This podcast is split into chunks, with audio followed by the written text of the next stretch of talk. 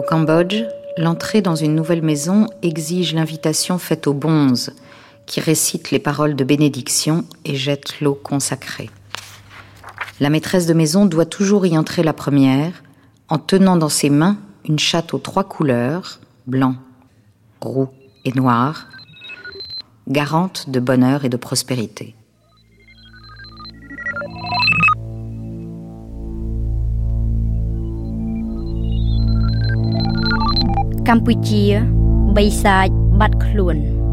Cambodge, le pays des tigres disparus. Laurent Macchietti, Mehdi El Hadj, Lord de Vulpian. Personne ne m'a jamais parlé de régime de terreur. Je ne connais personne que j'estime être traumatisé.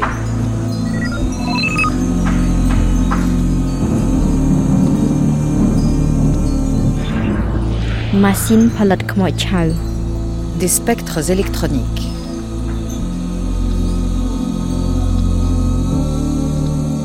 Près de 2 millions d'hommes, de femmes et d'enfants sont morts du fait des Khmers rouges entre le 17 avril 1975 et le 7 janvier 1979, soit plus d'un Cambodgien sur quatre. Tous les Khmers qui vivaient dans le pays devinaient ou voyaient ce qui se passait, mais personne ne devait ni réagir ni broncher, sous peine d'être tué à son tour. Pour survivre, il fallait seulement ravaler et enfouir au plus profond de soi ses émotions. Le pays entier a subi un traumatisme d'autant plus fort que le régime Khmer Rouge n'a pas seulement déporté les citadins, affamé et réduit en esclavage toute la population, il l'a déshumanisé, rabaissé au rang d'animal, lui interdisant de penser par elle-même, de nouer des relations et même d'aimer. Manifester sa tendresse à son enfant était antirévolutionnaire, tout comme voler une poignée de riz pour nourrir un proche à l'agonie. Pendant toutes ces années, les Khmers ont vécu dans un état de stress permanent, de paranoïa aiguë et avec la peur extrême de mourir à chaque instant sans raison. Tout était devenu irrationnel, incontrôlable, inexplicable. L'homme, en tant qu'individu, était nié, dépersonnifié, il n'était plus qu'une machine, un robot.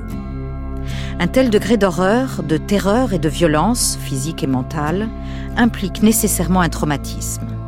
Le professeur K. Bonat est psychiatre. Il soigne ses compatriotes traumatisés. Ce matin du 8 mars 2007, il nous accueille chez lui. C'est ma femme, j'ai oublié de vous dire. Elle est en exemple. Parce qu'elle a perdu toute la famille, elle, était seule. Et je me suis marié avec elle parce que je vois que elle a besoin de quelqu'un qui comprend sa situation et aussi de, euh, de donner encore plus de, soutien. Non pas seulement matériel et aussi euh, psychologique. C'est un mariage de raison Oui, c'est un mariage oui, de raison et aussi d'entraide. De, compassion Oui, de compassion, voilà. Et ça marche Et ça marche, oui, ça marche très bien parce que on n'a pas l'idée de causer des problèmes. Si, bien sûr, parce que on a des, quelques problèmes, c'est pas grave. On accepte, on tolère, on essaye d'avoir une grande capacité de tolérance. C'est aussi en principe du bouddhisme la tolérance. Moi, j'ai adopté une dame qui est veuve avec un fils comme euh, ma mère adoptive et le fils comme mon frère adoptif. Et on vit ensemble, on se partage notre vie et puis comme ça on voit que au début j'étais seulement avec ma, ma, ma femme, on était seuls et que maintenant à force de ça j'ai regagné une euh, famille encore plus élargie, plus étendue. Comme ça, l'image de la famille étendue est reconstituée petit à petit. Et souvent, chaque fois qu'on a confiance en quelqu'un d'autre, on, considère, comme si on est dans la même famille. C'est grâce à ça que ça donne des, une sorte de système d'entraide. Nous, on a besoin non pas seulement des soutiens matériels, mais aussi on a besoin des soutiens psychiques, moraux, puisque petit à petit j'ai pu reformer la famille et ça apporte à chaque membre de famille beaucoup de soutien, de plus en plus de soutien psychologique et l'un l'autre. C'est un phénomène tout à fait nouveau et généralisé dans le pays. Comme aujourd'hui, c'est la journée des femmes et aussi c'est l'anniversaire de ma, femme.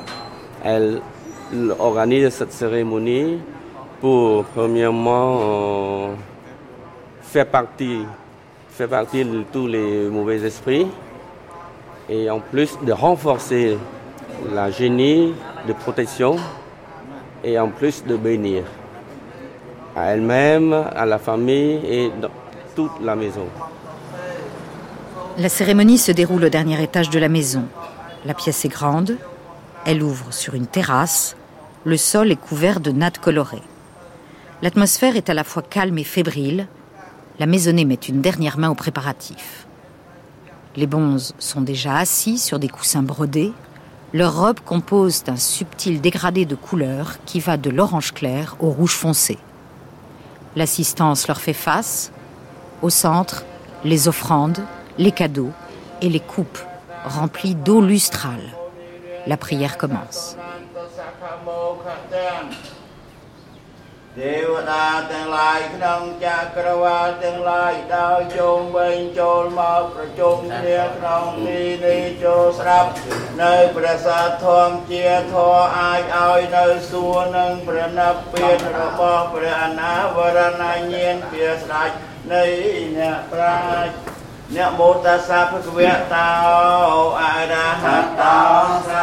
On est en face d'un d'un bonze. C'est le vénérable suprême des bonzes dans le pays. Lui, il a une robe foncée. Ça veut dire que il est dans un, un groupe avec des règlements plus stricts. C'est-à-dire qu'il n'a pas le droit de toucher de l'argent s'il veut acheter quelque chose. Il faut dire à un représentant de, faire tout ça. Mais tandis que les autres qui ont une robe plus, plus claire, c'est-à-dire les règlements sont moins stricts, donc ils ont le droit de toucher l'argent et ils peuvent utiliser l'argent pour acheter n'importe quoi quand ils veulent. Et souvent, nous, quand on a des malheurs, on a quelque chose qui ne va pas bien, on pense qu'il y a des mauvais esprits autour de nous, autour de la personne qui est malade. On invite les bons pour faire cette cérémonie aussi. C'est une sorte de cérémonie pour balayer tous les mauvais, esprits autour de la personne et de renforcer une sorte de génie de protection pour ne pas faire entrer les mauvais esprits. En plus, c'est la bénédiction, c'est-à-dire la longévité, la prospérité, tout cela.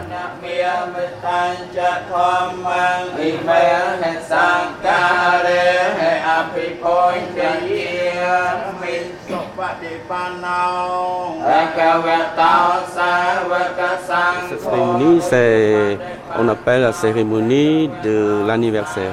Bon Chomran Prechun. Donc les, les bons et le vénérable ont devant eux euh, une forme de coupe, une sorte de coupe avec une bougie qui est... Euh... Oui, ça représente une sorte euh, de l'eau euh, magique que quand le bon récite la prière, il éclabousse le, de l'eau avec un, un, un, truc et quand le, les gouttes d'eau euh, tombent sur quelqu'un, ça veut dire que ça apporte du bonheur. Oui, ça apporte aussi de protection magique. Et sur le, bol, il y a euh, une bougie en cire de, en cire d'abeille, parce que la bougie en cire d'abeille c'est quelque chose de spécial pour le bouddhisme. on n'utilise pas n'importe quelle bougie. On n'utilise que le bougie de cire d'abeille. Devant chaque bonze, on a fait des offrandes, cette de nouvelles robes pour chaque bonze, la nourriture, comme vous voyez la marmite. Pendant ce temps, dans la cérémonie, on va remplir la marmite avec du riz. Et à côté de ça, on a des, une sorte d'assiette Là-dedans, on met toutes sortes de, de, nourriture, des soupes ou bien toutes sortes de, plats. Et ce sont la nourriture, on doit préparer de façon un peu spéciale, c'est-à-dire en même temps, on fait les offrandes, non pas pour le bonheur de soi-même, mais aussi pour nos ancêtres. Donc on doit choisir les plats que nos ancêtres préfèrent.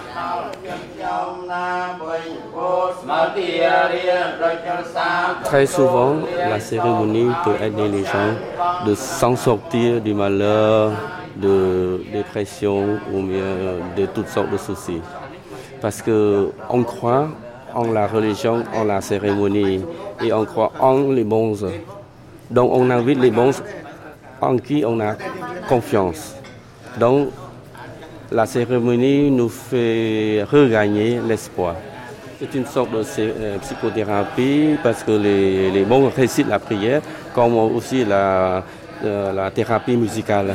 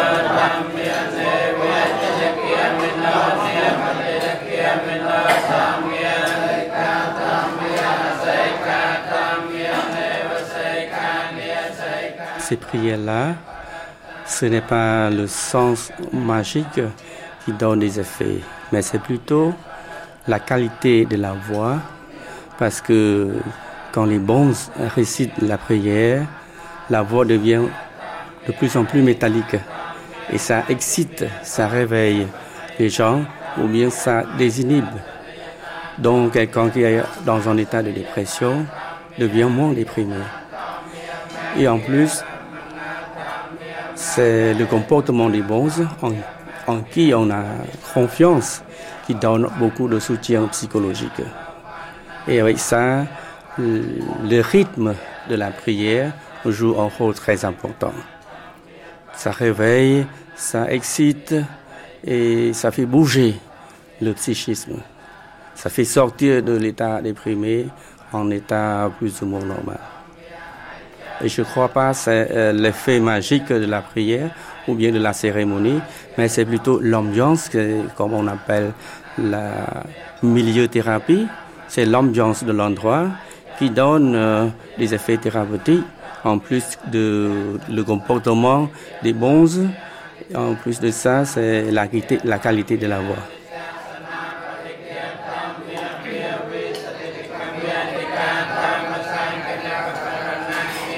Il est difficile d'évaluer le nombre de personnes vivant encore sous l'emprise de ce traumatisme, mais elles sont certainement nombreuses.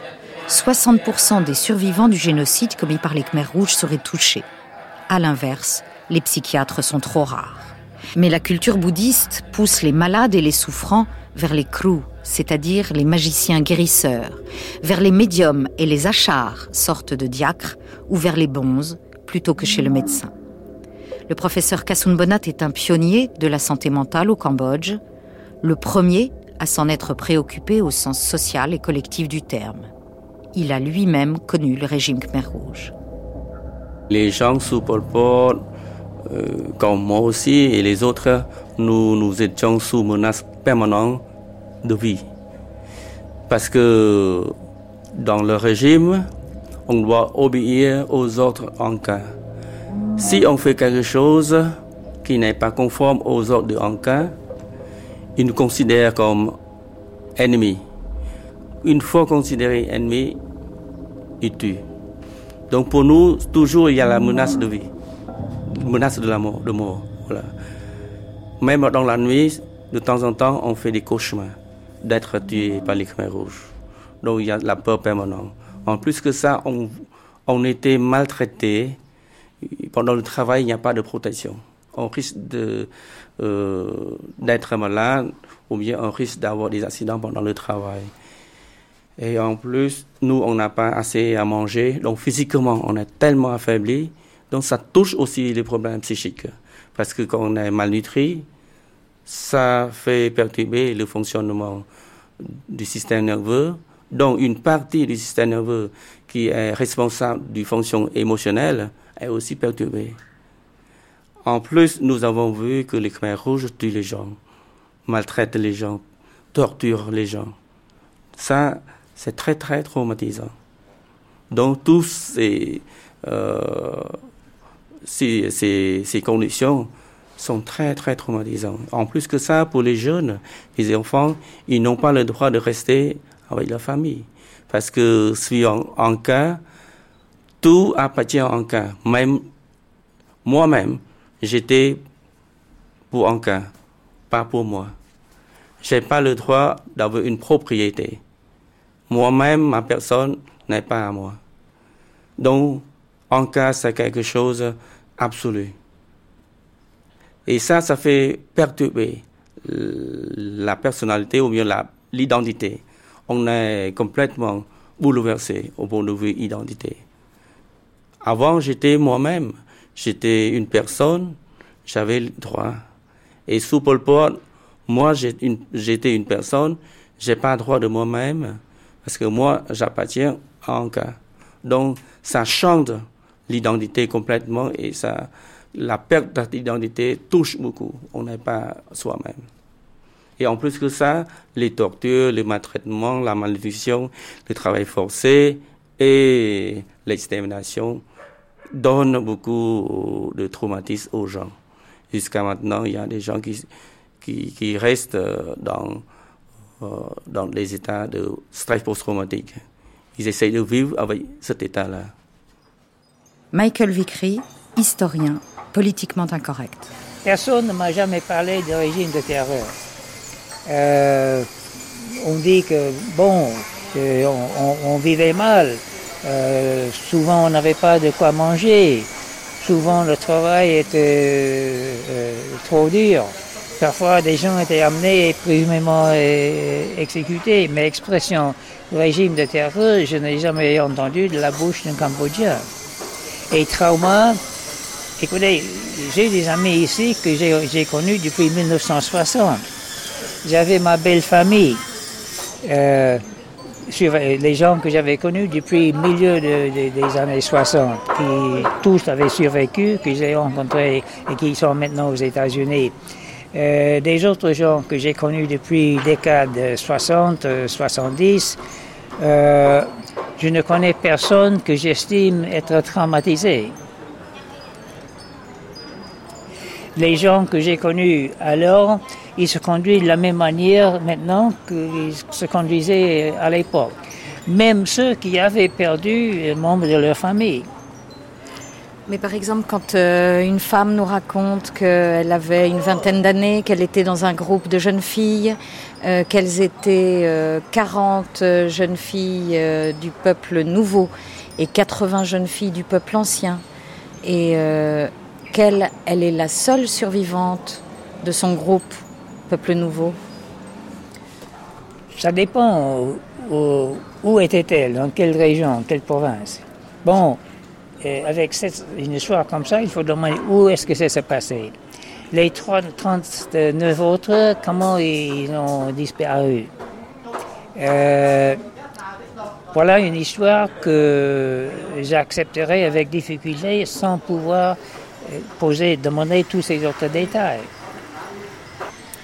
Donc, vous vous dites, il n'y a pas de traumatisme, finalement Je ne peux pas le dire. Sans doute, il y a des gens ici à Phnom Penh qui vivent traumatisés, qui vivent avec le trauma. Euh, bon, hier, j'ai fait une conférence à l'université, pas là où j'ai enseigné avant, dans l'autre université. Et à la fin, euh, celui qui m'a invité, qui était un prof, m'a dit que oui, chez nous, il y a une, prof euh, féminine qui vit avec le trauma parce que ses, parents ont été tués. Et elle vit toujours avec le trauma d'avoir connu que ses parents étaient euh, tués. Bon, c'est le premier cas où un Cambodgien que je connais bien m'indique quelqu'un et dit que cette personne est traumatisée. C'est la première fois depuis que je viens ici en 81. Ce qui est, ce qui est terrible, c'est quand même, euh, par exemple, vous, vous avez vécu ça pendant 4 ans. Et, en plus, vous étiez déjà médecin, c'est-à-dire vous étiez étudiant en médecine. étudiant en médecine. Donc vous étiez particulièrement visé, j'imagine. Comment, comment vous avez fait? Comment, comment, vous avez, comment se fait-il que vous ayez pu survivre? Comme vous savez déjà, dans le Killing Field, la déchirure, qu'il faut cacher l'identité. Et il faut se montrer comme si on était des paysans, on était tellement euh, soumis à cas. Il faut respecter l'ordre de cas, il faut accepter tout, il faut faire tout sans rien dire.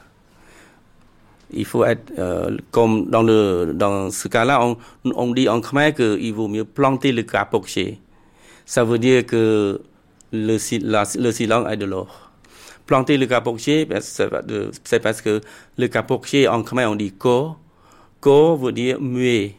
Planter capoché, ça veut dire pour pouvoir cacher la signification, c'est de fermer la bouche il faut rien dire, mais il faut accepter tout l'autre de cas. Et moi, à, cette époque-là, je dois déployer tous mes efforts pour travailler. Ça tombe de temps en temps, après le travail terminé, j'étais dans un état comateux. J'ai perdu la connaissance parce que j'ai beaucoup travaillé et j'avais plus de force. Je ne pouvais pas revenir à mon abri. Est-ce que vous diriez que vous-même, vous avez été traumatisé?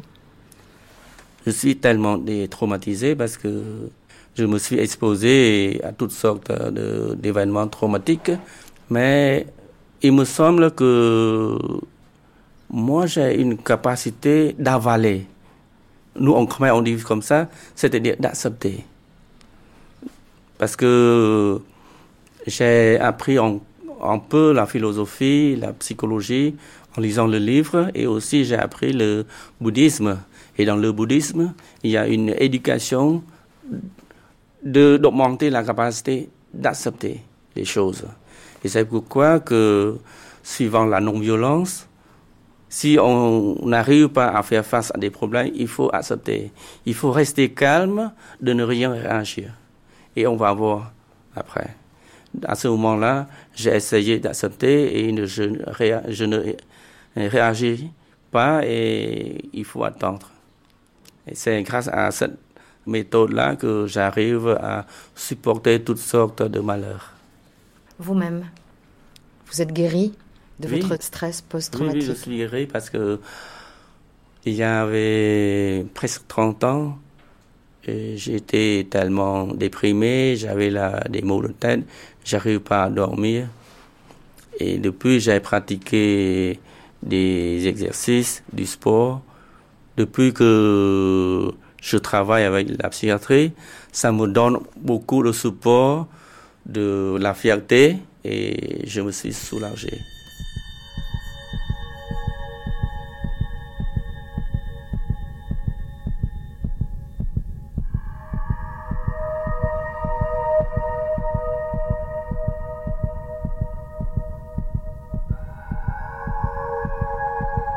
À l'autre bout de la chaîne du traumatisme, la résilience, cette faculté qu'ont certaines personnes d'absorber le choc traumatique et de le transformer en expérience positive. Kasun Bonat est peut-être l'un de ces résilients. Mais tout le monde ne l'est pas. Pour de nombreux Cambodgiens, la souffrance reste vive. L'occasion d'en parler en confiance n'est pas si fréquente. Encore faut-il trouver une oreille qui accepte d'entendre et surtout d'écouter. Hicham Moussar, porte-parole d'ADOC, Association cambodgienne de défense des droits de l'homme.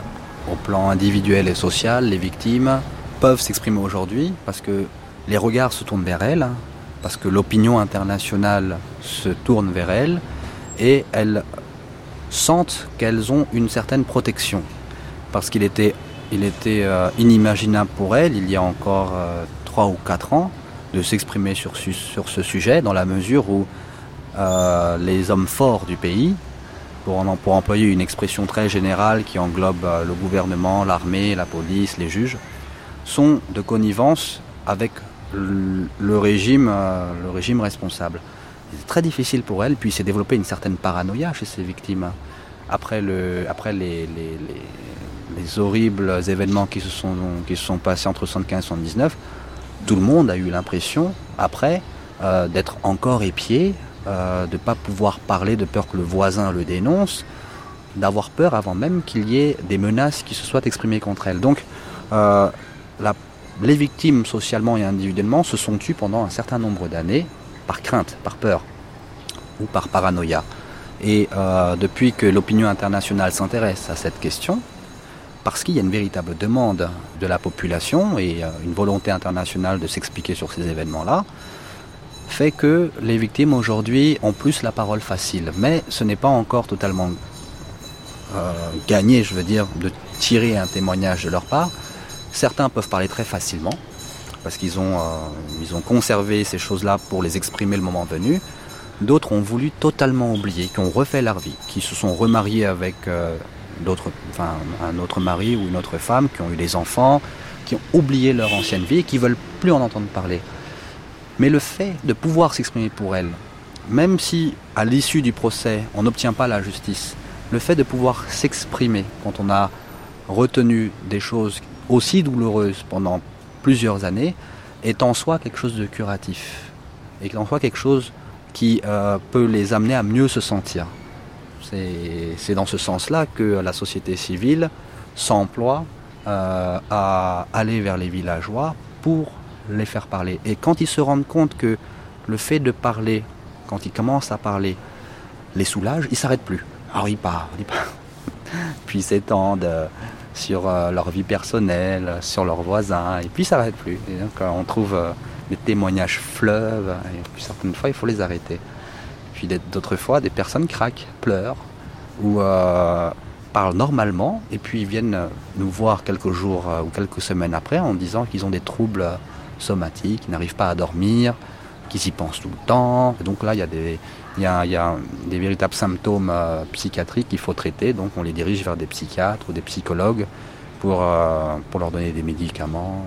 Mais le fait de parler, est un véritable élément déclencheur euh, pour eux qui fait qu'ils sont contents de parler. Si on ne parle pas, c'est vrai, ça, on, oublie. Mais... Cor Brine, enfant sous les Khmers rouges, a perdu son père dès les premiers jours du régime Pol Pot. Quand on en parle, ça, ça revient, oui, ça.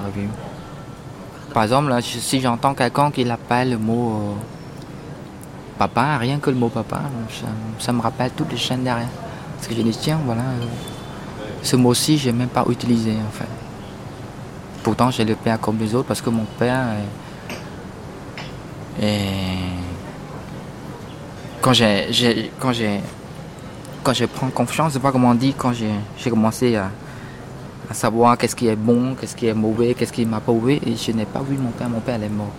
Quand j'étais 7 ans, 8 ans, je ne vois pas, je vois pas.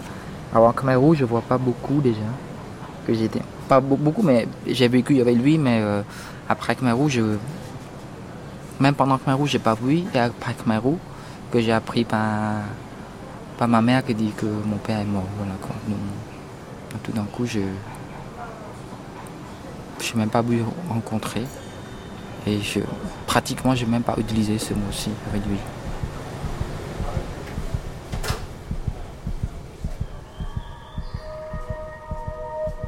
Depuis de longues années, Madame Priep Paul ne pouvait plus travailler. Elle n'en avait plus la force, ni physique ni mentale. Son métier Grossiste en riz, l'aliment de base au Cambodge. Il y a quelques mois, elle a pu rouvrir son magasin et reprendre son activité. Elle parvient maintenant à soulever les sacs de 50 kilos, soigneusement rangés dans le petit entrepôt situé au rez-de-chaussée de sa maison. Et elle se sent revivre. C'est une malade qui a été touchée par le régime des Khmer Rouges, et aussi son mari. Entre eux, les deux là, il y a beaucoup et très souvent la violence familiale. Et la situation avec la violence familiale donne beaucoup d'impact aux enfants. Tous les enfants ont développé une dépression sévère. Donc, pour la première fois, elle est venue me voir. Je l'ai soignée, elle s'est améliorée. Mais à partir d'un moment, ça ne va plus. Elle reste stagnante. Donc, je vais essayer de, euh, de, recevoir encore des, informations. Et elle a révélé que toutes les femmes, toute la famille euh, a les mêmes problèmes. Donc, c'est un cas très spécial. Et pour soigner une malade dans la famille, il faut soigner toute la famille. Et depuis que je soigne tous les membres de la famille, ça s'améliore beaucoup plus vite. Et en plus, puisqu'elle est assez bien éduquée, elle a reçu son bac, c'est une personne qui euh, a une connaissance un peu pour euh, la psychologie. Et c'est la personne, c'est une malade très connue dans l'endroit où elle vit. Donc, les gens qui sont autour demande des avis à elle. Elle est maintenant pas une malade, mais aussi un consultant pour sa communauté. Le professeur Sunbonat nous guide chez sa patiente qui nous accueille. Nous la suivons dans sa chambre au premier étage. L'escalier au marchinégal est raide. La pièce est petite, un lit, un bureau, un tabouret, quelques chaises à portée de la cuisine un gros ventilateur tourne dans l'air chaud.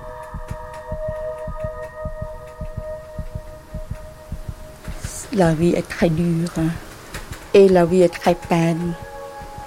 On travaille beaucoup, on mange un peu et on n'a pas de l'heure pour soi-même à rester seul ou bien à faire du sport ou bien aller pour cinéma et puis se planer, non, rien.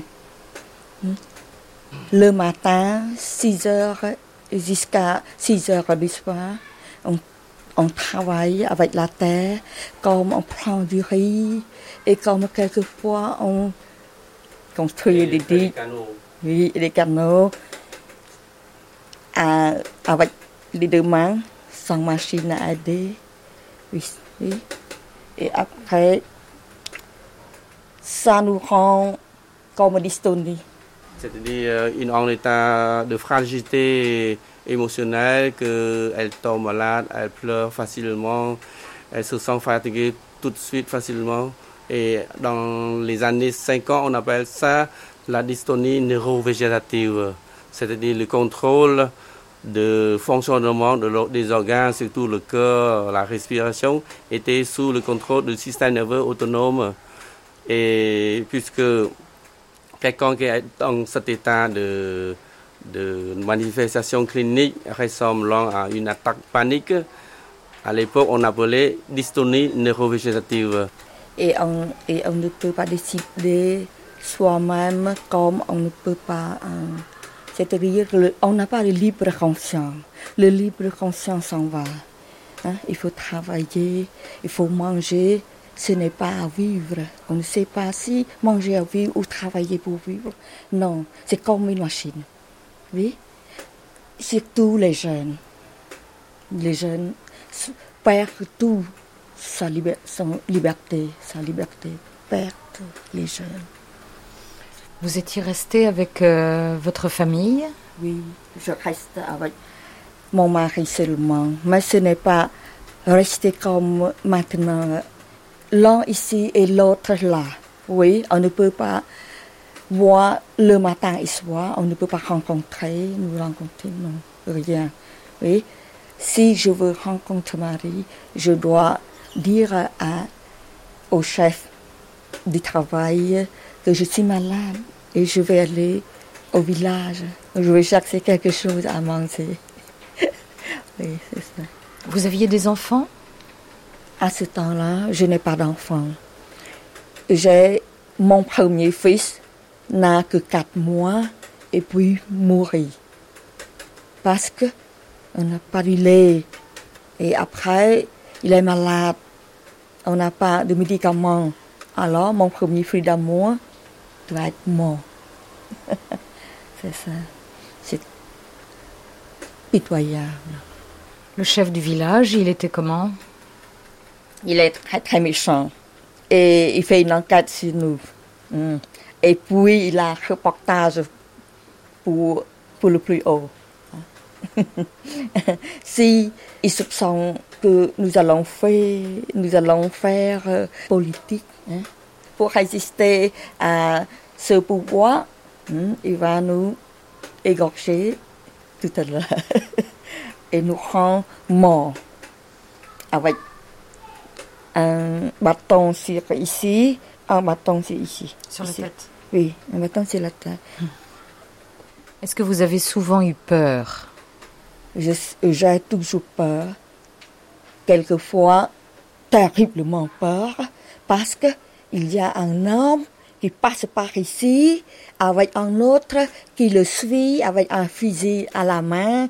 Hein, C'est ça que quand on jette un œil sur ça, on a terriblement peur. Ah, ah, il va mourir. Et quelques, quel, et quel jour, je me demande quel jour mon mari va mourir aussi, comme ça. Hein, C'est très peur. C'est une question euh, très personnelle et très féminine. Est-ce que on pouvait faire l'amour, on pouvait avoir des relations sexuelles euh, sous Pol Pot? On peut quelquefois, mais seulement mari et femme. Et puis, papa ne veut pas que nous, nous tous les deux ensemble. hein. Il fait comme ça. Vous, ici, vous, ici. Puis vous travaillez le soir, le matin vous êtes libre. Mais votre mari travaille le matin et le soir libre. Alors on ne peut pas nous rencontrer. Si vous allez chercher votre femme, vous, ne voyez pas votre femme aller travailler. Quand votre femme libre, vous avez votre femme chercher son mari, le mari doit aller travailler. C'est ça. Quelquefois, je marche la nuit depuis 6 heures jusqu'à 12 heures ou à 1 heure. Je, marche, je passe les trois montagnes pour rencontrer mon mari. Une heure.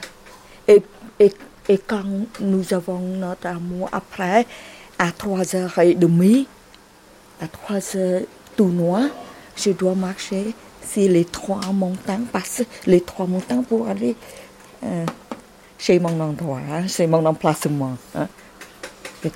C'est ça. Et puis, on n'a pas amour aussi, les jeunes et les jeunes, rien. On n'a pas d'amour. Si on a d'amour, on doit égorger. Vous donc, puisque vous aviez, vous avez pu être enceinte dans l'année 78, ça veut dire que vous aviez vos règles, mais les femmes n'avaient, beaucoup de femmes n'avaient plus leurs règles. Oui, oui, oui. Beaucoup de femmes n'avaient plus de règles, surtout si les jeunes. À l'âge de 12 ans, à 15 ans, 18 ans, 20 ans, elles n'ont pas de règles, c'est tout. Parfois, le traumatisme, qui est intériorisé la plupart du temps, se déploie de manière plus visible, plus active. Au Cambodge, il s'exprime très souvent par la violence physique au sein des familles. Dans le cas de Madame euh, Priapol Thierry, elle et son mari ont été traumatisés par la guerre et le régime des Khmer rouges. Quand ils sont malades, ils s'entendent pas bien, ils n'ont pas une bonne relation entre elles. Souvent, elles se battent, ils se battent, et surtout son mari qui l'a battu. Ça crée une ambiance très traumatisante aux enfants. Et à cause de cela que ces enfants ont les problèmes psychologiques sévères. Or de ces enfants a euh, essayé de se suicider en sautant de, la maison au deuxième étage. Et il a, sa colonne lombaire cassée. Et tous ses enfants ont euh, la tendance de se faire de se suicider. C'est pourquoi que jusqu'à maintenant, il y a la répercussion directe du régime de Khmer Rouge et indirect de ce régime aux jeunes générations. Et les problèmes de santé mentale deviennent un problème de santé publique majeur parce que seulement la santé mentale elle-même touche encore autres problèmes de santé. Quelqu'un qui est très déprimé tombe souvent malade parce que quelqu'un déprimé se néglige. Il ne mange pas assez. Donc, leur santé, leur immunité devient moins de moins en moins. Il attrape l'infection plus facilement. J'ai une un grand problème sur mon mari. Je ne sais pas quel jour, quel temps il est atteint cette maladie du cœur. Oui, cette psychologie, je ne sais pas. Mais en colère beaucoup, beaucoup. Quand je parle ici, je parle sur, sur cette histoire, sur ce problème. Alors, il me fait des reproches. Et puis, quelquefois, il me bat aussi. Et les enfants? Les enfants aussi. Mon, euh, les deux grands, ils sont frères. Euh, les deux grands, le premier à l'âge de 30 ans et puis le deuxième à l'âge de 25 ans. Est-ce que vous êtes soignés tous ensemble? Oh, première fois, d'abord, mon mari aussi allait avec moi chez M. Bonnard. Mais maintenant, mon mari laisse tout. Parce que son maladie a un grand pouvoir sur lui maintenant. Hein? Lui amène chez le cauchemar, peut-être. Vous avez peur de votre mari?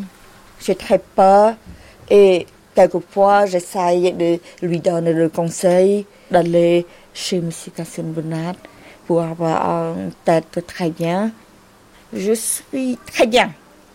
Mon mari dit ça. Il ne veut pas reconnaître lui euh, en maladie du cœur. Il ne veut pas. Vous-même, vous avez essayé de vous soigner. Vous êtes peut-être en train de vous soigner Oui, maintenant, je suis en train de soigner. Oui, c'est le médecin, Monsieur Casenbona, hein, me donne son bon cœur. Il ne veut pas de l'argent de moi. Et puis, il me donne le traitement comme ordonnant, aller manger ça, ça. Quand, si ça fait quelque chose dans ma tête, et c'est moi tout, tout, le corps, je vais lui demander. Et lui aussi me donne, comme ce n'est pas seulement des médicaments ou seulement traitement, il me donne des conseils à me soigner. Avant d'aller au docteur, il faut moi connaître moi-même. Il me donne cette, cette réaction à moi. Quand je suis en guéri peu à peu, je pense il est très bon pour moi comme, comme Dieu. Hein. Dieu vivant, ce n'est pas Dieu en ciment. Vous vous sentez mieux maintenant Oh, très mieux. très bien. Aujourd'hui, Madame Paltieri est devenue consultante dans son quartier. La nouvelle de sa guérison s'est vite répandue. Ses voisins sollicitent ses conseils et se confient à elle. Le professeur Sunbonat l'a formée à ce rôle. Elle est désormais un relais vers une reconstruction des traumatisés et du lien social détruit par les Khmers rouges. En tant qu'Occidentaux, nous avons des difficultés à réaliser l'ampleur de ce traumatisme, le plus profond qui soit, pire que celui qu'engendre une guerre. Prendre la mesure du courage des Cambodgiens n'est pas plus évident nous avons oublié les témoignages que les réfugiés donnaient à leur arrivée en France il y a 30 ans, mais eux n'ont rien oublié. Alain Daniel, ancien professeur à l'INALCO. Vous savez, quand euh, vous voyez la façon dont, ces gens, après ce qu'ils ont subi, sont capables de faire, eh bien, euh, ça impose le respect. Quand vous voyez euh, dans les rues de Phnom Penh ou même dans le métro de Paris, des Cambodgiens qui sont euh, très dignes, très bien, et qui vous paraissent vaquer à leurs occupations normalement, et puis que vous avez l'occasion de parler avec eux, et que vous apercevez de tout ce qu'ils ont vécu, qu'ils ont vu leurs parents, leurs frères exécutés d'un coup de houe dans la tête, ou les choses comme ça, ben vous vous demandez comment il se fait qu'ils ne soient pas tous dans un asile. C'est extraordinaire la façon dont le peuple cambodgien a su résister avec dignité à, tout ce qu'il a subi. Et euh, je, crois que peu, de peuples sont capables d'affronter avec euh, autant de force euh, un malheur pareil. Pour moi, je pense que la foi dans le bouddhisme y est pour beaucoup. C'est une interprétation. Et puis aussi le fait de vivre dans le présent beaucoup d'intellectuels euh, se disaient euh, tous les jours, ils me l'ont raconté, se demandaient, bon, qu'est-ce qu'on va faire demain? De, Comment on va faire pour manger? On n'a rien pour manger ici. Et puis alors, la semaine prochaine, et alors combien de temps va rester, etc. Et ce sont ces questions-là qui vous minent. La bonne façon de résister, d'après ce qu'ils m'ont dit, mais vous qui êtes euh, en reporter et qui devait, avait dû connaître d'autres pays qui ont connu bien d'autres misères eux aussi, comme le Rwanda ou ailleurs. Je ne sais pas quelle expérience vous en avez tiré, mais les gens m'ont dit que ceux qui résistaient le mieux, c'était que ceux qui ne pensaient que au moment présent, à l'heure présente. Voilà, il faut qu'on mange, il faut qu'on survive, il faut qu'on ne parle pas devant nos enfants parce que nos enfants peuvent nous dénoncer à l'encart, l'organisation, n'est-ce pas? Et cette façon très euh, directe et très instantanée de voir les choses en a sauvé beaucoup.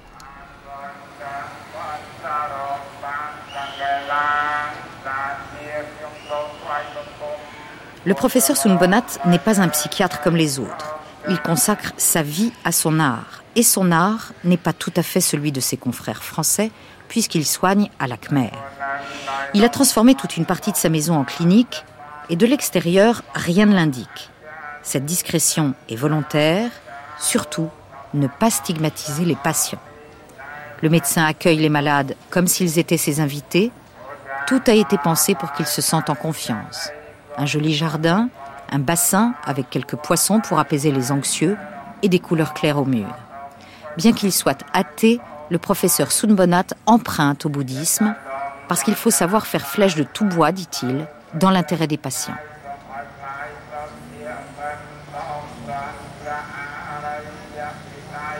Dans la culture khmer, être atteint d'une maladie mentale, c'est perçu comment? Auparavant, quelqu'un qui est malade mentalement est considéré comme fou.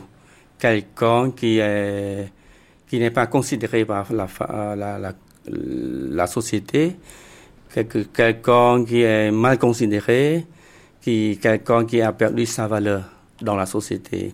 Mais depuis euh, mes, euh, mes activités d'éducation à travers les médias comme les journaux, la radio, la télévision, euh, la société commence à accepter de plus en plus.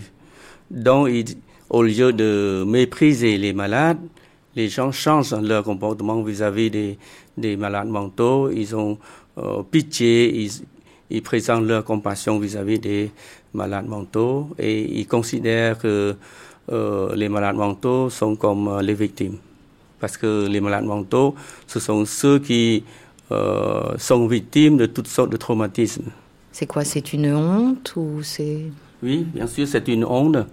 Une honte non pas seulement pour le, malade lui-même, mais aussi pour la famille. Quand il y a quelqu'un qui est mentalement malade dans la famille, la famille n'ose pas dire ça aux autres. Il faut garder ça comme très confidentiel. Et donc maintenant, euh, tout ça s'atténue un petit peu, hein, grâce à, à une action particulière que vous menez depuis quelques années. Depuis l'année 94, nous avons commencé euh, des séances d'éducation sanitaire, surtout sur la santé mentale communautaire. Il y a des séances d'éducation aux, aux gens dans le village, dans la communauté, et ils changent leurs attitudes vis-à-vis des malades mentaux. Jean-Michel Philippi, ethnolinguiste. Il faudrait, il faudrait repenser complètement le problème du trauma euh, dans le cadre du Cambodge. Très souvent, quand on parle du Cambodge, de quoi on parle? On parle fondamentalement de Phnom Penh. On parle d'un Cambodge qui est immédiatement, comment dire, apparent. Bon, le Cambodge des villes, Phnom Penh, par exemple. Euh, là, on se trouve avec une population qui est fondamentalement jeune.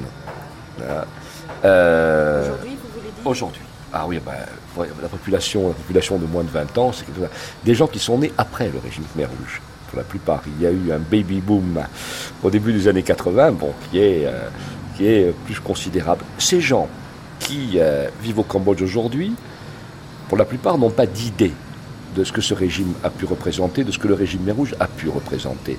Les autres n'en parlent que très peu, mais que très très peu. je n'ai jamais personnellement entendu euh, des discours sur le régime Khmer Rouge. Non, non, des discours euh, d'individus euh, expliquant en gros ce que c'était, sauf des gens qui sont habitués à en parler, parce qu'ils sont habitués à rencontrer des étrangers, et que, bon, un étranger peut leur poser une question, là-dessus, ça se traduira par un espèce de silence gêné, et puis très vite, on en arrive à discuter. Et on prend l'habitude d'en parler. Là, je connais des individus, des gens à Phnom Penh, qui ont pris, comment dire, l'habitude d'en parler. Très souvent, il s'est instauré quelque chose, cette fois, dans les campagnes et à l'échelle de tout le pays, après 79, qui s'est traduit par, disons, un espèce de silence. Ce silence est-il salutaire N'était-il pas salutaire? Ah, Les opinions divergent. Mais on pouvait se rendre compte très souvent que ce silence est entrecoupé de quelques petites déclarations. Il n'y a pas si longtemps, euh, je me promenais avec un ami qui m'avait invité dans sa maison à la campagne, dans son village dont le père était maire avant 75 et a été, à ce titre, exécuté par les Khmer Rouges, euh, que ces derniers aient mis la main sur le village, et qui me dit en montrant une maison, tu vois, eh ben ici c'est euh, le monsieur qui a assassiné mon père en 75. C'est-à-dire que, puisqu'on parle des bourreaux et des victimes, bourreaux et victimes après 79 ont cohabité. J'ai soigné aussi des, des anciens Khmer Rouges ils ont développé aussi des problèmes de stress post-traumatique. la raison, c'est que ils ont reçu l'ordre d'exécuter, de faire telle telle chose, de tuer les gens.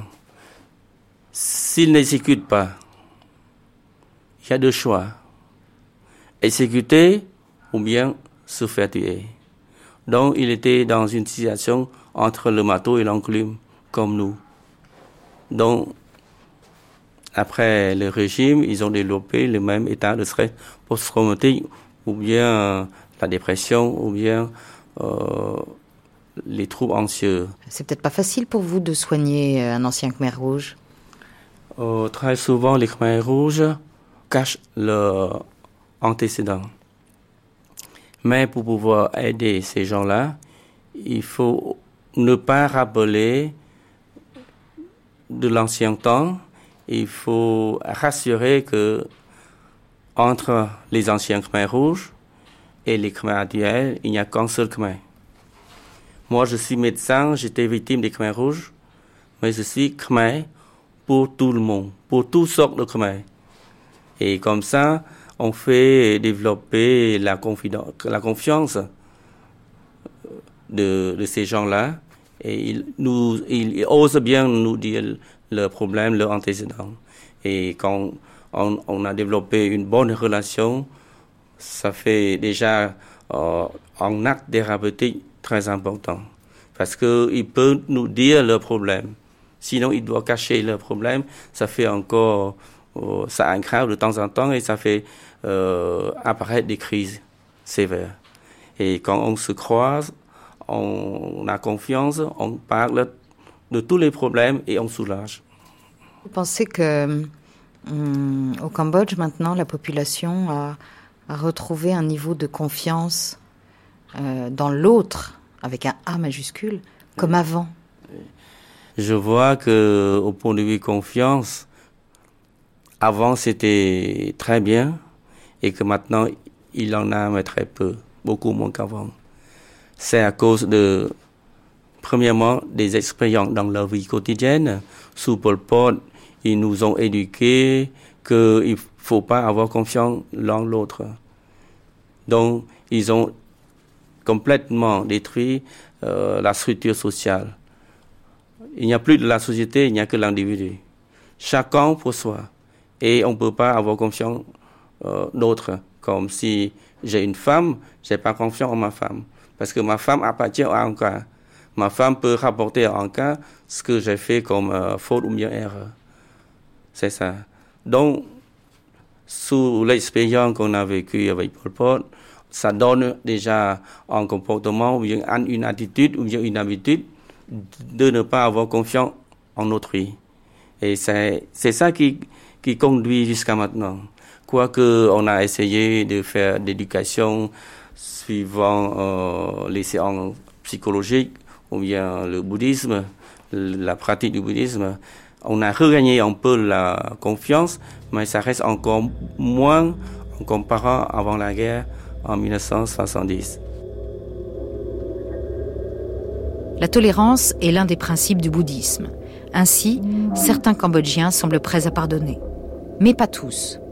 Et même des Occidentaux très attachés au Cambodge, comme Alain Daniel par exemple, vivent encore dans la haine des Khmers rouges. Bien entendu, j'en veux aux Khmers rouges. Bien entendu. Ils ont tout détruit. Oui, ils ont détruit ma vie. Moi, je pensais euh, vivre au Cambodge. Ils ont détruit, ils ont tué mes amis les plus proches. Ils en ont tué des dizaines. Ils ont tué mes élèves. Ils ont détruit tout ce que j'aimais au Cambodge. Mais je, je n'ai rien à dire. Qu'est-ce que je suis, moi? Je suis un, J'aime passionnément le Cambodge, c'est vrai, vous avez la gentillesse de le dire, mais je n'ai pas souffert des Khmer rouges dans ma chair. Euh, je n'ai pas de parents, de frères, de sœurs qui aient été tués par les Khmer rouges. Alors, quand je vois euh, des Cambodgiens, je me sens très proche d'eux et je sens très proche aussi des Cambodgiens euh, bouddhistes. Je trouve que c'est une une foi, une croyance à laquelle je suis très attaché. Mais j'avoue que quand j'entends certains Cambodgiens dire qu'ils n'ont pas de rancœur contre ce qu'ont fait les Khmer rouges, alors là, je ne suis pas. Je suis sans doute trop occidental pour cela et si je me trouvais face à un Khmer rouge avec euh, les moyens, je ne sais pas, de, mettre fin à ses jours, je pense qu'il est possible que je ne me retiendrai pas. Mais il est vrai que beaucoup de que le Cambodgiens disent ne pas vouloir oublier et, vouloir pardonner. Non, là je ne les suis pas. Et il y en a quand même pas mal euh, qui ne disent pas cela. Mais il est exact que on ne constate pas euh, de volonté de vengeance comme on pourrait l'imaginer dans d'autres pays, vis-à-vis de ces tortionnaires, c'est vrai.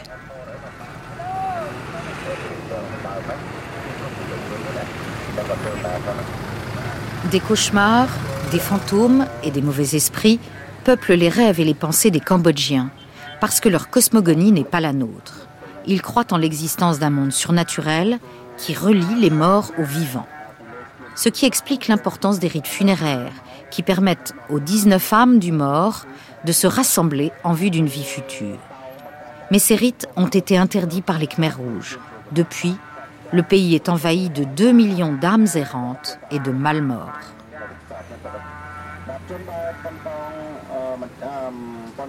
Pendant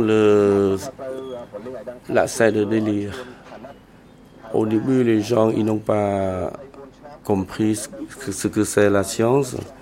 Ils croyaient que les mauvais esprits, ou bien tel tel génie, ou bien tel tel esprit de, des ancêtres, sont venus dans le corps euh, du malade. Et quand le malade parle, on croyait que ce n'est pas le malade lui-même qui parle, mais c'est la génie, le mauvais, le euh, mauvais esprit, ou bien l'esprit de nos ancêtres qui parle. Et comme ça, on, on doit trouver le moyen pour, euh, pour faire sortir le, mauvais esprit suivant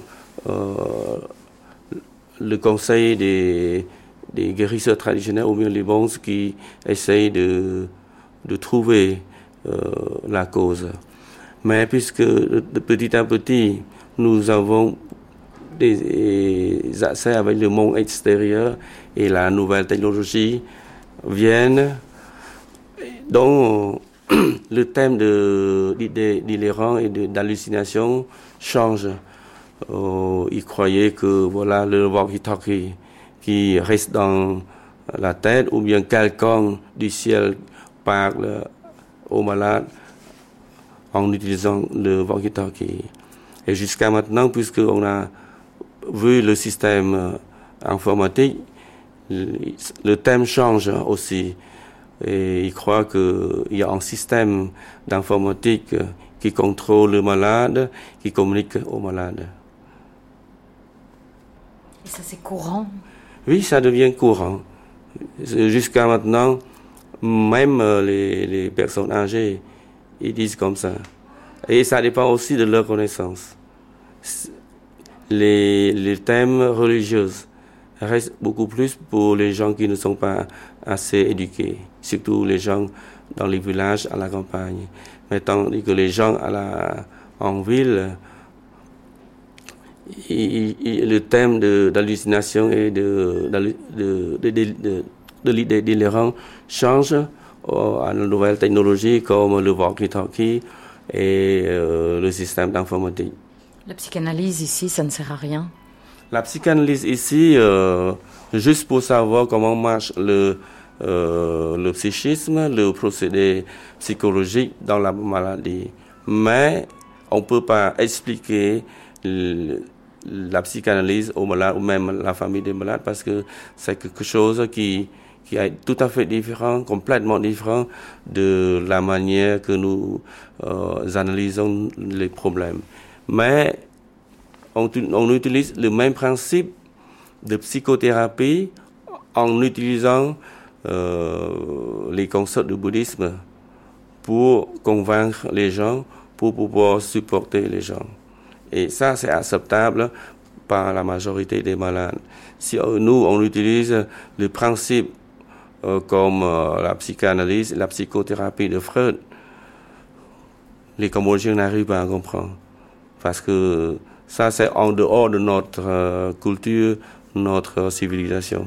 L'impression, c'est que à la fois vous, enfin, l'impression, c'est une forme de syncrétisme entre euh, la psychiatrie classique telle qu'on peut la connaître euh, en Occident et puis euh, une, formidable adaptation à, la culture khmer et à la réalité du pays. Oui. Vous savez que même les, Occidentaux, ils n'arrivent pas à accepter ou bien de comprendre ce que la psychothérapie, la psychanalyse freudienne parce que ça, c'est très absurde, difficile de comprendre. Et chez nous, euh, il y a beaucoup de problèmes d'analphabétisme et la majorité des gens, ils ont une éducation pas assez. L'analyse des problèmes, la compréhension des problèmes, l'interprétation des problèmes se fait à travers le bouddhisme surtout parce que euh, à peu près 85% des Cambodgiens sont maintenant bouddhistes très très bouddhiste. Donc il faut utiliser le bouddhisme pour pouvoir interpréter les problèmes psychiques à partir du concept occidental au bouddhisme. Donc, par, le, par le, la démarche du bouddhisme, le, concept de psychologie peut euh, s'exprimer, peut faire comprendre aux gens dans le pays parce qu'ils ils utilisent le bouddhisme pour comprendre le problème. Si j'explique de façon euh, occidentale, carrément, ils n'arrivent pas à comprendre. Ils n'arrivent pas à saisir, comme si nous on dit que verser de l'eau sur la tête du canard, euh, aucune goutte d'eau est tenue sur les poils. Voilà. Si je fais comme ça, il s'agit à comprendre. Mais il faut bien euh, utiliser les mots et les thèmes qui correspondent aux concepts occidentaux. Sous les Khmers rouges, les liens entre générations aussi ont été brisés. Les enfants ont été séparés de leurs parents ou les ont perdus. Les valeurs traditionnelles du Cambodge n'ont pas été transmises au sein des familles détruites et des repères essentiels ont disparu. Le traumatisme, lui, s'est transmis en creux et à bas bruit aux enfants et petits-enfants. Conséquence, les conduites antisociales se développent. Aujourd'hui, et c'est le constat du professeur Sunbanat, les troubles du comportement sont nombreux, même chez ceux qui n'ont pas connu le régime de Pol Pot. Ce que les Khmers rouges ont défait en quatre ans à peine, il faudra des décennies peut-être pour le reconstruire.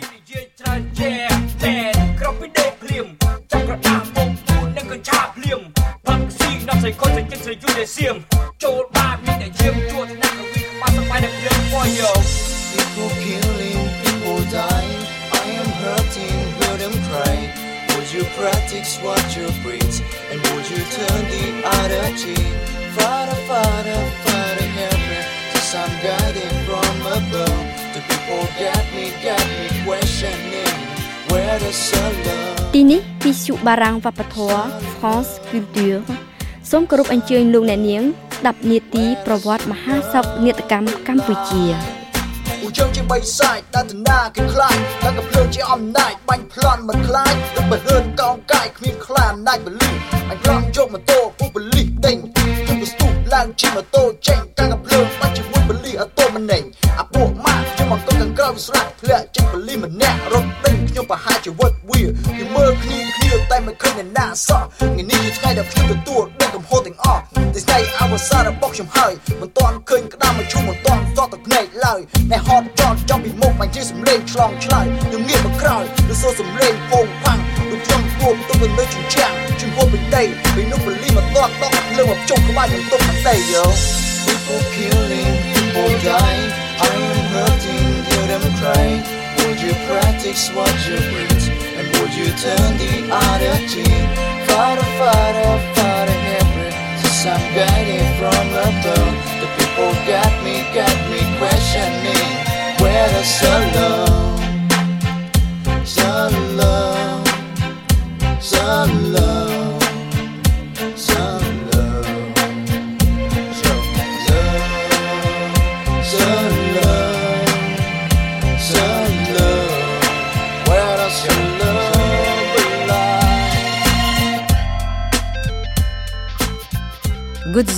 Et le tigre de papier.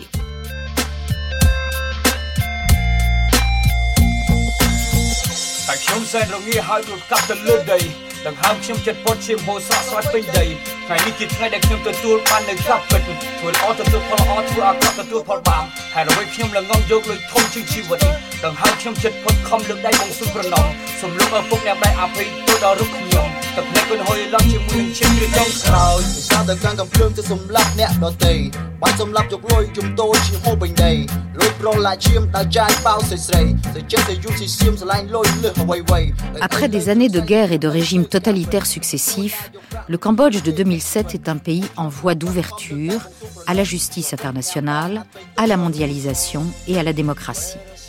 Mais l'information est-elle libre pour autant?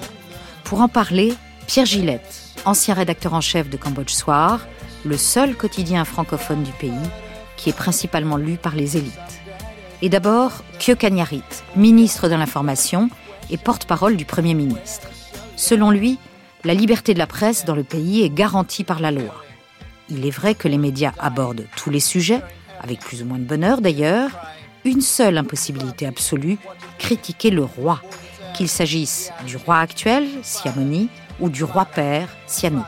Ce serait un crime de lèse-majesté. Quant à la question de la corruption, elle ne serait pas taboue. On peut apporter, franchement, on peut accuser tout le monde aussi. Mais vous savez, la corruption, c'est une chose, c'est comme maintenant quand il y a quelque chose, quelques phénomènes naturels qui apparaissent, on dit voilà, c'est le phénomène de euh, le réchauffement climatique. Même sans comprendre rien, alors ce sont des choses faciles, qu'on appelle les, en anglais comme scapegoat, euh, des choses qu'on pour rejeter le blâme, tout ça. Donc je crois que la corruption, euh, c'est vrai, on, on peut parler, on peut accuser n'importe qui aussi. Alors après, après les médias, euh, il y a un autre chapitre qui, peut, qui est aussi sujet à caution, c'est les droits de l'homme. Est-ce que euh, le Cambodge est un pays où les droits de l'homme sont respectés? Je crois que ici, si on compare les pays de la région, je crois que c'est, c'est un pays qui, qui a pris conscience que le droit de l'homme c'est essentiel pour un développement harmonieux du pays. Parce que depuis, avec notre euh, terrible tragédie du passé, nous avons pris conscience que le droit de l'homme est nécessaire si on veut maintenir une harmonie sociale. Donc c'est cette prise de conscience-là qui a fait que le droit, le droit de l'homme au Cambodge a, a reçu un grand essor. Voilà, seulement pour presque euh, deux décennies seulement. On a rencontré euh, quelques personnes qui sont responsables d'ONG des droits de l'homme et certaines nous ont dit euh, nous sommes menacés, nous sommes intimidés. Vous, vous pourrez demander combien ils ont des bureaux dans les provinces. Est-ce qu'ils ont seulement quelques provinces ou ils ont des bureaux même dans les districts? Ils ont tout. Hein? Mais seulement ils disent comme ça, c'est pour montrer qu'il y a encore pas de droits de l'homme. Mais combien de personnes qui ont été euh, menacées, violentées Non? Juste pour dire, pour se présenter comme victime, pour attirer plus de pitié et pour avoir plus de fonds. Est-ce que euh, le Cambodge est un pays démocratique? Pour moi, je pense que le Cambodge est un pays démocratique, avec toutes les accessoires de la démocratie avec toutes les, les bases pour la démocratisation de la société. Vous savez, la démocratie, ça commence par l'état d'esprit. Quand les gens commencent à discuter, à parler, c'est ça le commencement. Puis vous avez la volonté politique. Donc vous avez, euh, plus, en plus, vous avez les lois qui garantissent la sécurité des personnes, qui garantissent le, loi, le droit de vote, tout ça. Donc je crois qu'il y a tout un processus qui est déjà en marche pour démocratiser euh, le Cambodge. Vous êtes quand même au Cambodge, un pays particulier, parce qu'il y a eu le régime des Khmers rouges, parce que les gens ont été traumatisés, parce qu'ils ont encore, euh, pour ceux qui ont survécu, euh, peur de tout, peur peut-être même du pouvoir, à juste titre ou non. Hein, est-ce que, est que les gens se sentent à l'aise dans la société, à l'aise vis-à-vis de leurs hommes politiques? On ne peut pas seulement accuser les Khmer rouges. Cet état euh, de mentalité existe depuis longtemps. Le Cambodge n'a jamais été un pays démocratique. Donc, euh, ce n'est pas seulement les Khmer rouges. Mais le problème que maintenant, quand après, euh, avec l'élection démocratique du gouvernement, il y a une ouverture brusque de la société. Bien sûr, il y a toujours des problèmes, hein, parce qu'il y a cette nécessité d'intégrer à la communauté internationale, d'être dans le processus de la mondialisation, mais en tant que comment préserver notre identité. Mais pour des jeunes, c'est un peu difficile entre être soi-même et être comme les autres. C'est pourquoi nous avons euh, toute une campagne pour essayer d'expliquer aux gens d'abord ce qu'il qu faut être khmer, mais en même temps comment accepter cette sorte de mondialisation sans perdre notre identité. Il y aura des législatives en 2008. Euh, le parti au pouvoir euh, est-il menacé par son opposition ou ses oppositions? Bon, si on doit s'honorer, c'est sûr que les autres vont rafler la victoire.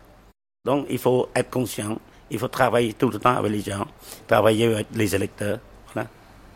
Au Cambodge, le PPC, c'est un peu le Godzilla déjà, King Kong. Oui. Mais c'est un parti euh, communiste, progressiste, conservateur, libéral? Je ne pense pas que communiste, ça soit euh, ceci. Pour nous, c'est un petit pays de droite de gauche, ce n'est pas ça. Nous, mais nous sommes pas un parti radical. Nous travaillons avec tous les partis, nous acceptons tous les partis. Vous avez maintenant que dans le gouvernement, il y a seulement deux partis. Mais dans l'administration, il y a plusieurs partis qui travaillent. Est-ce que les Khmers rouges représentent encore quelque chose au Cambodge? Non, parce que pour nous, le Khmer rouge, vous savez, notre stratégie, c'est un peu comme euh, le café. Si le café est trop fort, vous mettez un peu plus d'eau, et après c'est buvable. Comment vous appréhendez l'éventuel futur procès des Khmers rouges? C'est quand même, bon, euh, c'est peut-être pas l'actualité essentielle pour les Cambodgiens, mais vu de l'étranger, c'est quelque chose qui est suivi de près. Euh, comment vous voyez ça? Euh, pour nous, j'ai vécu toute cette époque-là, c'est comme on nous donne un fruit à juger. Nous- n'avons pas le droit de juger l'arbre ni la terre qui les nourrit. Voyez? Donc euh, c'est un peu comme ça, juste peut-être pour la conscience des autres pays. Mais je crois que, bon, au moins, on ne va pas laisser une page blanche à l'histoire. Nous demandons aux juges de faire le travail, c'est tout. L'expression devoir de mémoire revient sans cesse. Est-ce que c'est quelque chose, est-ce que c'est une notion, un concept que les Cambodgiens peuvent s'approprier ou, ou- ou ça n'a pas de sens ici? Euh, je crois que plutôt le devoir de mémoire, bien sûr, mais comment l'utiliser?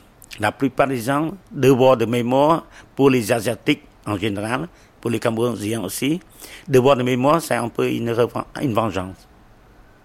Voilà, c'est ça. Ou chercher eh, un bouc émissaire. Mais à se creuser dans notre intérieur nous-mêmes, non. On préfère mieux rejeter le blâme sur les autres, mais de regarder par nous-mêmes. Vous n'allez quand même pas être un pays euh, amnésique. Ce n'est pas amnésique.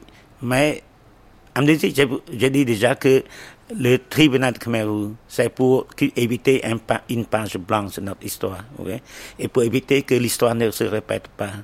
Mais en même temps, euh, regarder seulement le fruit, le fruit, sans regarder l'arbre, sans regarder la, le terre, la racine de l'arbre, c'est impossible. Il y a du pétrole au Cambodge ou euh, du, pétrole offshore. Euh, est-ce que c'est une chance ou est-ce que c'est un malheur pour le Cambodge? Parce que on voit que dans certains pays d'Afrique, euh, finalement, le pétrole ne sert pas à grand-chose, en tout cas pour le peuple. On a oublié une chose, on a comparé toujours le Cambodge avec les pays d'Afrique. On a, oublié de comparer une autre chose, le système politique. Quand c'est un pays démocratique, et si vous utilisez, le pétrole à votre profit sans penser au développement du pays, comment espérez-vous gagner l'élection? Donc on a oublié ça, qui est le facteur important, l'élection. Donc une démocratie, d'abord, il faut, il faut comprendre, si on n'utilise pas ce ressource pour développer le pays, pour le bienfait euh, du, du peuple, pour améliorer, améliorer le niveau de vie, comment ils votent pour vous? Comment vous allez choisir le système d'exploitation? Est-ce que c'est de l'argent euh, qui va revenir au, gouvernement ou est-ce que euh, les réserves euh, pétrolières vont être pillées? Vous savez, tous les accords devraient être comment, transparents. Vous pouvez regarder. Et puis, le budget, tout, tout est revenu devrait être inclus dans le budget. Ce n'est pas un, un budget spécial, ce n'est pas une caisse noire pour le gouvernement, non. Je vous demandais qui sont les compagnies. Ce sont probablement des compagnies étrangères. De quel pays? Il y a des compagnies américaines, il y a d'autres euh, chinoises, euh, de Taïwan, et il y a des, je crois aussi il y a euh, français. Jusqu'ici, seulement une compagnie Chevron américain qui a donné le plus de résultats probables. Total peut-être ici? On a dit que Total, mais jusqu'ici, je ne sais pas quel bloc, quel bloc. Vous pensez que c'est une chance pour le Cambodge? Au moins, nous pourrons utiliser cette manne pour développer plus de pays et ne soit pas trop dépendant de, de l'aide euh, étrangère. Parce qu'il y a d'autres pays aussi qui ont besoin de l'aide internationale. Donc au moins, on pourrait soulager un peu euh, les pays donateurs pour qu'ils puissent di- euh, diversifier une partie de, de l'aide pour d'autres pays qui ont plus besoin que nous.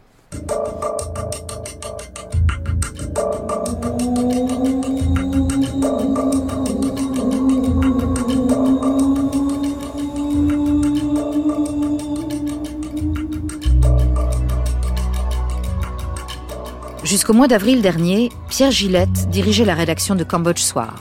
2000 exemplaires vendus, 5 fois par semaine, et 10 fois plus de lecteurs au bas mot. Liberté de la presse, état des lieux. La presse écrite ici, ça occupe un tout petit, euh, un tout petit volume. Le principal journal, euh, le, le Rasme Kampuchir, doit être imprimé à 20 000 exemplaires. hein. Euh, distribué essentiellement à Phnom Penh. Donc la presse écrite, ça, ça touche un petit monde. hein. Euh, donc euh, l'essentiel de l'information euh, passe par la radio et par la télévision, euh, comme dans beaucoup de pays euh, en voie de développement. hein. Euh, et donc évidemment, le, euh, l'essentiel de l'info, les, les- les gens sont, sont, sont informés principalement par la radio et la télé. Donc là, il y, a des, il y a des médias publics, et puis il y a des télés, des radios qui sont privées.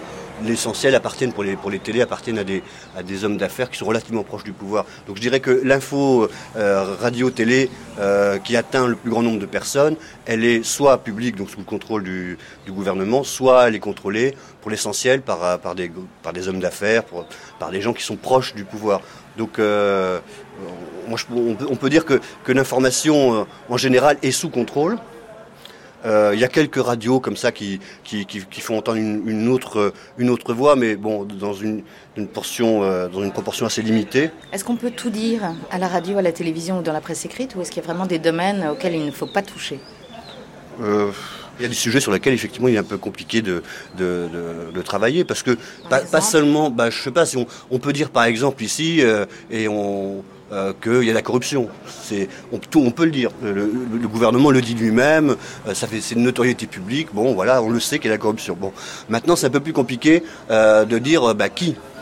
Pourquoi? Parce que parce que c'est compliqué d'avoir des sources. C'est pas seulement parce que on, je veux dire, c'est difficile d'avoir de l'info, de l'info qu'on puisse euh, imprimer parce qu'on en est sûr, on l'a vérifié parce qu'il y a des tas de choses qui sont opaques. Quoi. Je veux dire, le gouvernement fonctionne de manière opaque. Il a gardé certains réflexes. Je sais pas, par exemple, un projet de loi, c'est très difficile de l'avoir avant qu'il soit euh, euh, à l'examen des députés parce qu'on n'a pas d'habitude. Euh, on rend public les choses une fois qu'elles sont que l'imprimatur a été donnée. C'est une habitude qui est restée. Donc c'est difficile d'avoir des infos pour travailler. Bon, dans le domaine des affaires, c'est encore plus compliqué. Aller savoir qui à, qui appartient telle ou telle société. Tout ça, c'est compliqué. Bon, on sait très bien qu'il y a, des intérêts politiques et, et économiques qui sont très proches, hein, qui fonctionnent ensemble. On le sait bien. Euh, maintenant, c'est pas évident de, de prouver.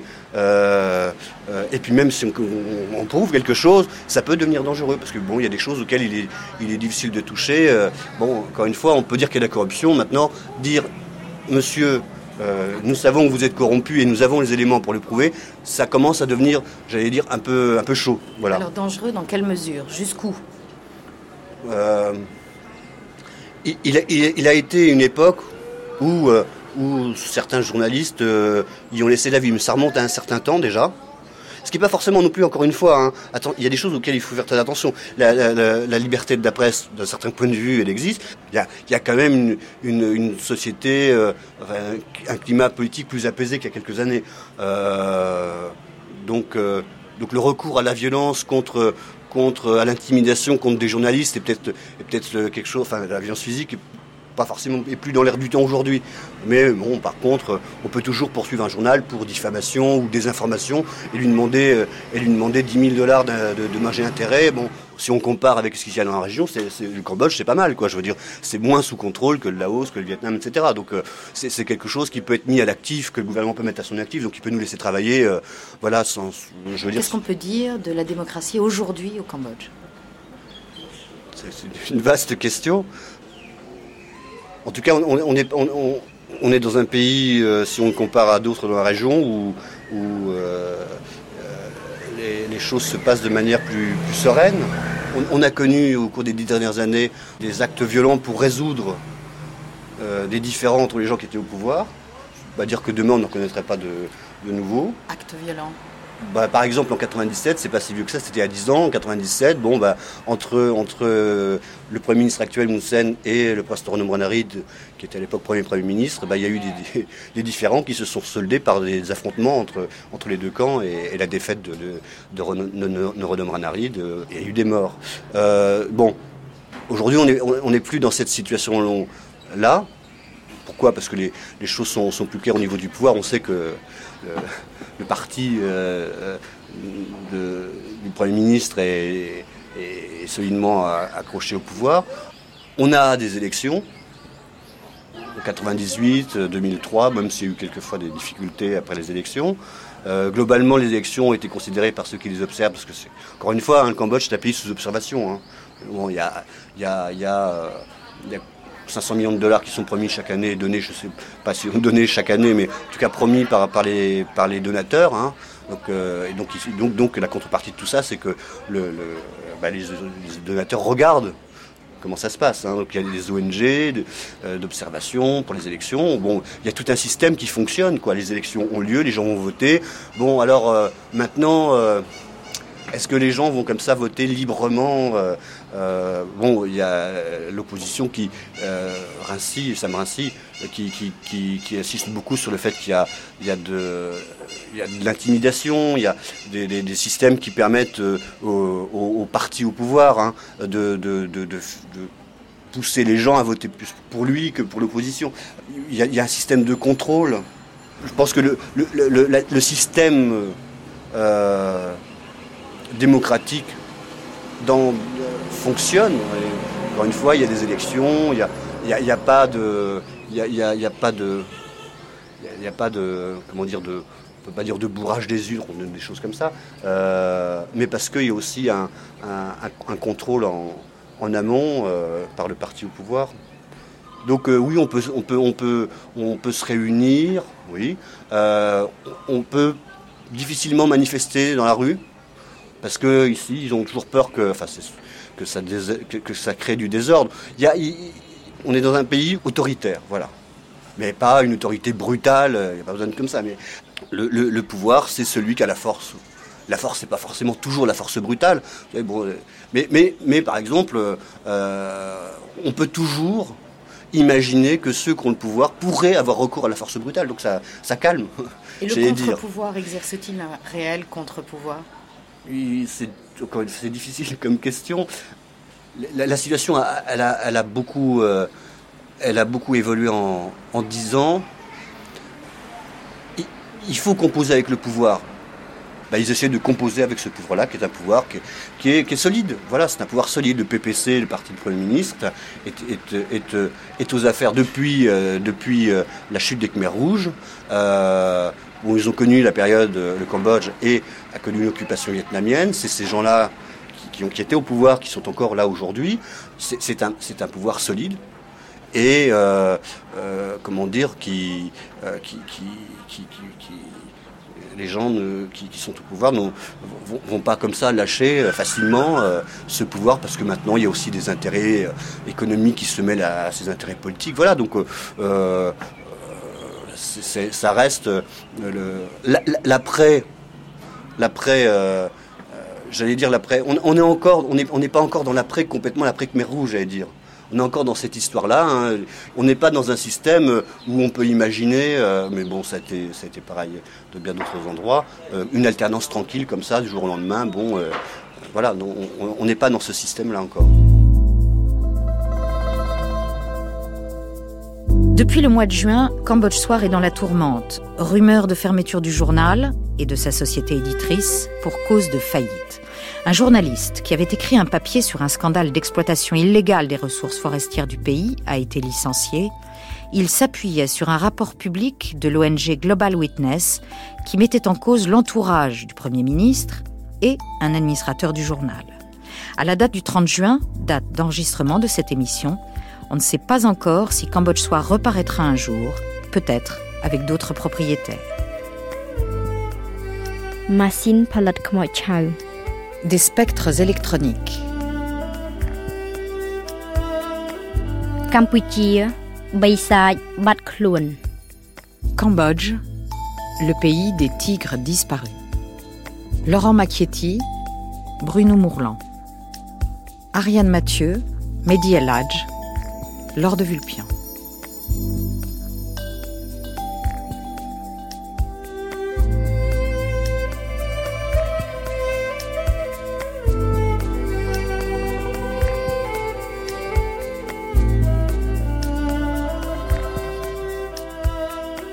Demain, entre karma et justice, Phnom Penh a un an des premiers procès.